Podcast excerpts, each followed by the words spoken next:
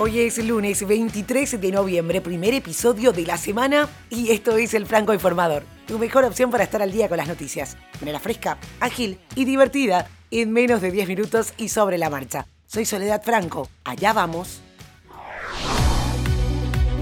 Los líderes de las 20 principales economías del mundo prometieron este domingo no escatimar esfuerzos en proveer fármacos, pruebas y vacunas contra el COVID-19 de manera asequible y justa a todas las personas, lo que refleja el temor a que la pandemia profundice las divisiones entre ricos y pobres. La reunión se llevó a cabo mediante un enlace de video como muchas reuniones de este tipo en el año. El rey saudí Salman dijo en sus comentarios finales que el grupo había adoptado políticas importantes que lograrán la recuperación hasta una economía que sea resistente, sostenible, inclusiva y equilibrada.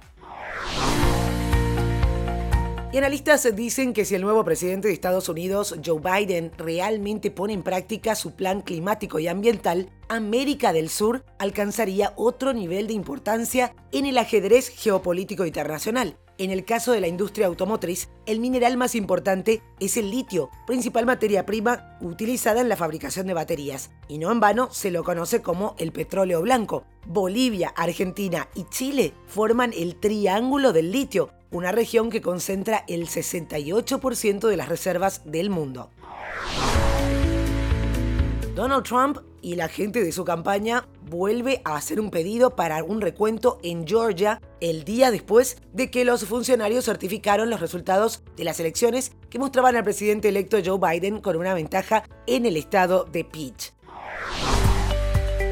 Y hablando de Estados Unidos, esperan comenzar un amplio programa de vacunación contra el COVID a principios de diciembre. Esto dijo el jefe de la campaña de vacunación contra el coronavirus del gobierno. Los asesores de vacunas de la FDA se reúnen del 8 al 10 de diciembre para discutir la aprobación del desarrollo de Pfizer. Entre el 11 o 12 de diciembre se pueda empezar a vacunar. La barrera de los 12 millones de casos se superó apenas 6 días después de que Estados Unidos alcanzara los 11 millones de contagio y solo 12 días después de haber llegado a los 10 millones. Es una muestra del fuerte repunte de infecciones que vive el país.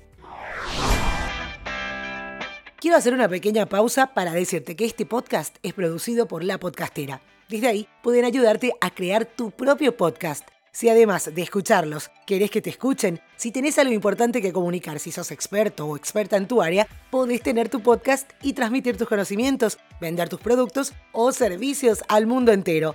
Podés contactar a lapodcastera.gmail.com en todas las redes sociales también y solicitar una asesoría gratuita por ser oyente del Franco Informador.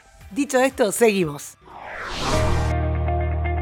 Las autoridades de Hong Kong harán entrega de un pago único de casi 650 dólares a cualquier ciudadano que dé positivo por coronavirus en una nueva medida adoptada para incentivar a la población a que se someta a las pruebas. Esto lo explicó la secretaria de Sanidad del territorio, Sofía Chan. A la espera de que la Oficina de Trabajo y Bienestar Social anuncie más detalles, Chan avanzó esta medida del pago de unos 5 mil dólares hongkoneses en una entrevista con la cadena RTHK antes de confirmar los preparativos para la apertura de cinco nuevos centros de pruebas en el territorio. Boeing tiene permiso para volar. La FAA autorizó al Boeing 737 MAX a volar de nuevo luego de estar dos años en tierra por una serie de accidentes fatales. La empresa indicó que no era un día para celebrar, sino para recordar todas las vidas perdidas y las familias que se han visto afectadas por estas tragedias.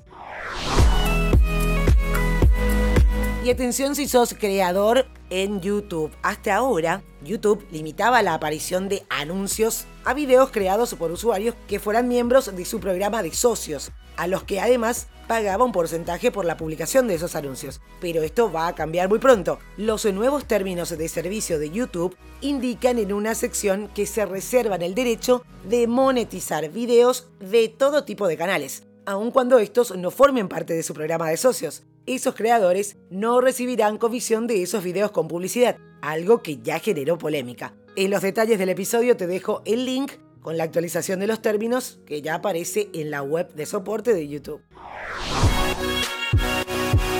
Y el ruso Daniil Medvedev ganó a Djokovic, número uno del mundo, Rafa Nadal, el número dos, y Tim, el número tres, para lograr el Masters ATP. Y así hay seis campeones distintos del torneo en estos seis años. Los cinco últimos, como novatos, van por orden: Murray, Dimitrov, Zverev, Tsitsipas y Medvedev. Medvedev, de hecho, es el cuarto en ganar a los tres primeros del ranking en un mismo torneo y el único en vencer a Federer, Nadal y Djokovic en un certamen. Nos vamos con la música. Previo al lanzamiento de su álbum The Recession 2, el rapero Jeezy estrenó su tema titulado My Reputation junto a Demi Lovato y Lil Duval. Después de lanzar su éxito Commander in Chief, Demi decidió tomarse un tiempo no solo para hacer más música, sino también para cambiar de look y mostrar un nuevo estilo de Powerful Woman. Y esto es todo por hoy, ya estás al día con las noticias. Te agradezco por hacer del Franco Informador parte de tu rutina diaria de información. Te espero nuevamente, mañana a primera hora.